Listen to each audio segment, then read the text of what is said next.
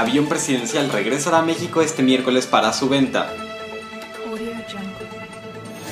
Cancelan tradicional banquete de los premios Nobel y la entrega será modificada. Trump advierte que crisis por COVID-19 empeorará. Cubrebocas clave para reactivar la economía, afirma Arturo Herrera. Muy buenos días, esta es la voz y el sonido de la noticia. Bienvenidos.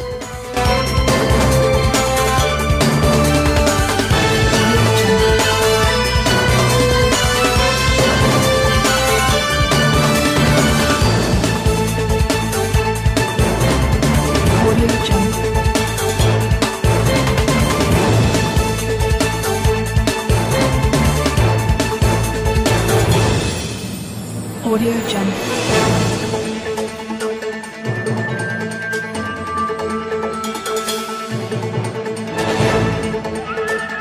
Audio Jungle.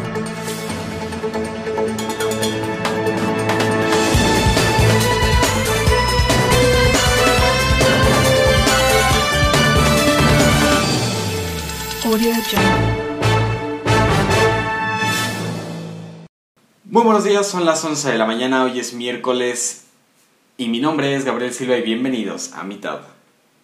El avión presidencial regresará este miércoles al Aeropuerto Internacional de la Ciudad de México para continuar con el proceso de venta iniciado por el presidente Andrés Manuel López Obrador. Confirmaron este martes fuentes de la presidencia. Luego de 19 meses en espera de su venta en el hangar de la compañía Boeing en California, Estados Unidos, la aeronave volará al Aeropuerto Internacional de la Ciudad de México y quedará bajo custodia de la Fuerza Aérea Mexicana. Según algunos medios, el próximo 27 de julio López Obrador ofrecerá su conferencia de prensa diaria desde el hangar presidencial del aeropuerto para dar más detalles sobre la venta de la aeronave. El 3 de diciembre de 2018, dos días después de haber asumido la presidencia de México, López Obrador cumplió su promesa de campaña al poner en venta el avión de su antecesor, Enrique Peña Nieto, por considerarlo un lujo excesivo. Desde que estaba como candidato a la presidencia, el ahora mandatario anunció que no usaría el avión, que tuvo un costo de unos 218 millones de dólares, porque hacerlo era una ofensa para el pueblo. López Obrador optó por viajar en aerolíneas comerciales para sus giras de trabajo en el país y en su primer viaje al extranjero hace dos semanas, cuando voló a Estados Unidos para reunirse con Donald Trump. El gobierno de México informó la semana pasada que tiene sobre la mesa una sólida oferta de compra de 120 millones de dólares en efectivo por el avión presidencial. Según las autoridades, estaban pendientes algunas inspecciones técnicas para la venta de la aeronave y en caso de que no se cerrara la transacción existían otras dos ofertas sobre la mesa. Ante la dificultad de vender el avión, López Obrador llegó a pensar en sortearlo, pero finalmente optó por convocar una rifa con un premio equivalente al precio del avión. El sorteo tendrá lugar el 15 de septiembre y repartirá mil, digo, perdonen ustedes, 100 premios con un valor total de 2 mil millones de pesos.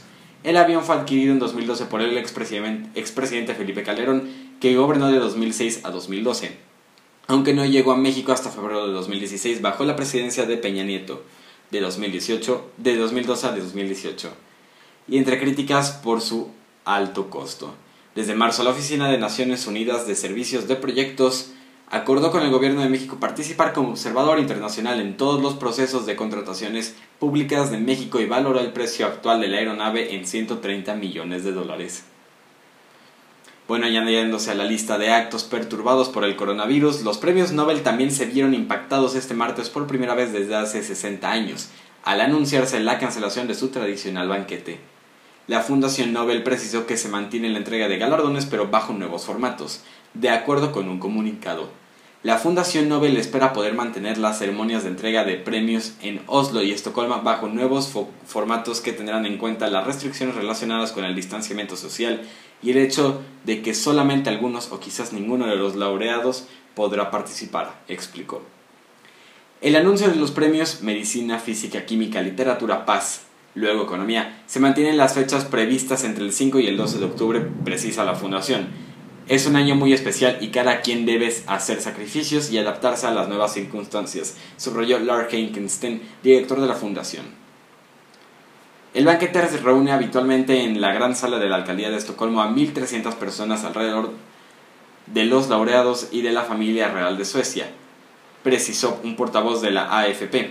En esta larga cena refinada que se celebra con estrictos códigos se pronuncian los discursos de los laureados. Los organizadores buscan una manera de entregar medallas y diplomas en los países de origen, posiblemente en las embajadas. Institución inmutable organizada por en un país que no ha estado en guerra desde hace dos siglos, el Nobel ya tuvo sobresaltos históricos. El banquete ya fue anulado durante las dos guerras mundiales y por lo tanto durante la pandemia de gripe española 1918 a 1919, así como en 1907, 1924 y 1956. Los premios continúan siendo entregados durante el primer conflicto mundial, pero no en el segundo. En 1920 una recuperación se operó y los premios de los laureados de los anteriores años fueron distribuidos, señala el historiador Gustav Karlstrand, experto en el, del premio Nobel.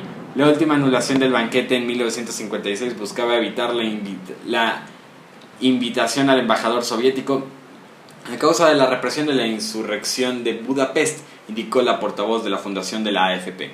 Una cena se organizó de todas maneras sin el embajador en otra sala. Señaló, los premios Nobel surgieron de la voluntad del sabio e industrial sueco Alfred Nobel, 1833-1896, inventor de la dinamita que llegó que legó gran parte de su fortuna a personalidades que trabajen por un mundo mejor. Según su testamento, suscrito en París en 1895, un año antes de su muerte, el prestigio internacional de los Nobel toma asiento en las importantes sumas otorgadas actualmente, 9 millones de coronas suecas, unos 830 mil euros, compartidos entre los laureados. El presidente de los Estados Unidos de América, Donald Trump, advirtió este martes que la crisis por COVID-19 empeorará y pidió a la población usar cubrebocas. Probablemente y desafortunadamente va a empeorar antes de que haya una mejora, dijo Trump, antes de efectuar un llamado a los estadounidenses para que utilicen el cubrebocas cuando no sea posible mantener un distanciamiento físico. Usen un cubrebocas, indicó el mandatario. Les puede gustar o no, pero tiene un, un impacto. Trump aclaró que no tiene ningún problema con usar un cubrebocas, después de que durante varios meses fuera ambivalente sobre su porte y recién el 11 de julio llevara uno puesto en un evento público. Estados Unidos, el país del mundo con más muertos con unos 141.000, sufre un aumento de los contagios en estados del sur y el oeste. Como ustedes saben, en las últimas semanas hemos visto un preocupante aumento de los casos en algunas localidades de nuestro sur, señaló Trump. Por último, Trump prometió que pronto habrá una vacuna para este virus, que fue detectado por primera vez en China en diciembre de 2019. Las vacunas están en camino y van a llegar mucho antes de lo que cualquiera pensó que fuera posible, afirmó el mandatario que busca la reelección en los comicios de noviembre. En México, Arturo Herrera, secretario de Hacienda, estimó que la población en México se tendrá que acostumbrar a convivir con la pandemia un año o más, y por primera vez se refirió al cubrebocas como un elemento importante para reactivar la economía de manera ordenada y para que no le pase al país lo que le está sucediendo a California. Hay que tener una careta, hay que tener una máscara. Yo por aquí tengo la mía. Me la pongo por no me la pongo porque estoy hablando con ustedes y no tengo a la gente cercana, pero va a ser no solo uno de los elementos más importantes para protegernos de la, en la economía, sino va a ser uno de los elementos que permita relanzar con mayor éxito la economía, como en el caso de California es un caso dramático y eso sería terrible para cualquier economía, dijo Arturo Herrera. Reconoce que están previniendo factores adversos para la recuperación económica como una baja en los ingresos de impuestos por la caída en la actividad económica como el IVA y el ISR. Explicó que para reactivar a la economía están acelerando la mayor parte del gasto en infraestructura para tratar de que tenga un impacto positivo. Lo más pronto posible y en breve aterrizarán un programa de financiamiento a través de la banca de desarrollo para medianas empresas y descartó nuevamente que el gobierno vaya a contratar más deudas. Queremos desde el gobierno construir lazos de confianza con el sector privado nacional, extranjero que permita a nosotros crear un ambiente de negocios más adecuado, agregó Herrera.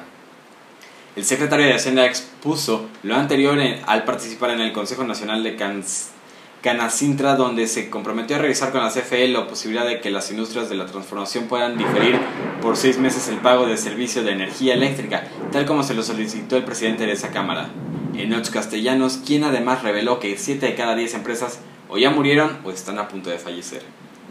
Yo creo estamos en buenas manos, confío, señor secretario, en que no nos llevarán flores al panteón, porque al final esto se requiere en el momento en que las empresas están quedando sin liquidez y a punto de caer en la insolvencia. Nosotros no queremos nada regalado. Yo sé que usted lo sabe, explicó Enoch Castellanos, presidente de Sina Sintra. Cabe destacar que al inicio del evento de Sinacintra se sintió mal, no pudo dar su mensaje de bienvenida. Me voy a bajar el cubrebocas para tratar de respirar un poco mejor. No, ¿saben qué? Me siento un poquito mareado, voy a hacer una pausa, dijo en ocho castellanos. Más adelante se restableció y se reincorporó al evento explicando que había corrido hasta el lugar de la reunión y no tenía condición física. Esto ha sido toda la información por el episodio de hoy de A Mitad. Muchas, muchas gracias por acompañarnos y lo invito a que se quede en la programación semanal del Grupo Tempo. Mi nombre es Gabriel Silva y a nombre de todo el equipo del Tempo, muchas gracias y nos vemos. Nos vemos.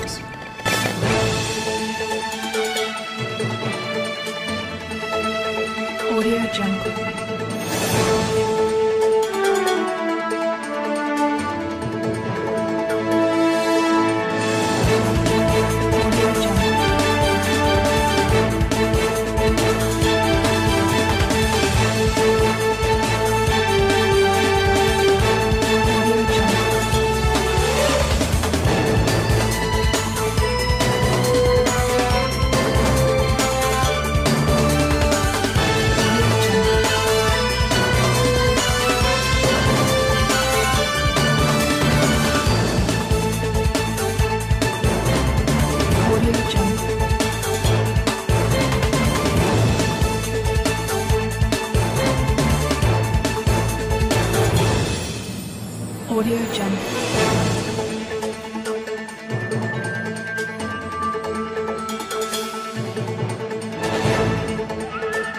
Audio Jungle.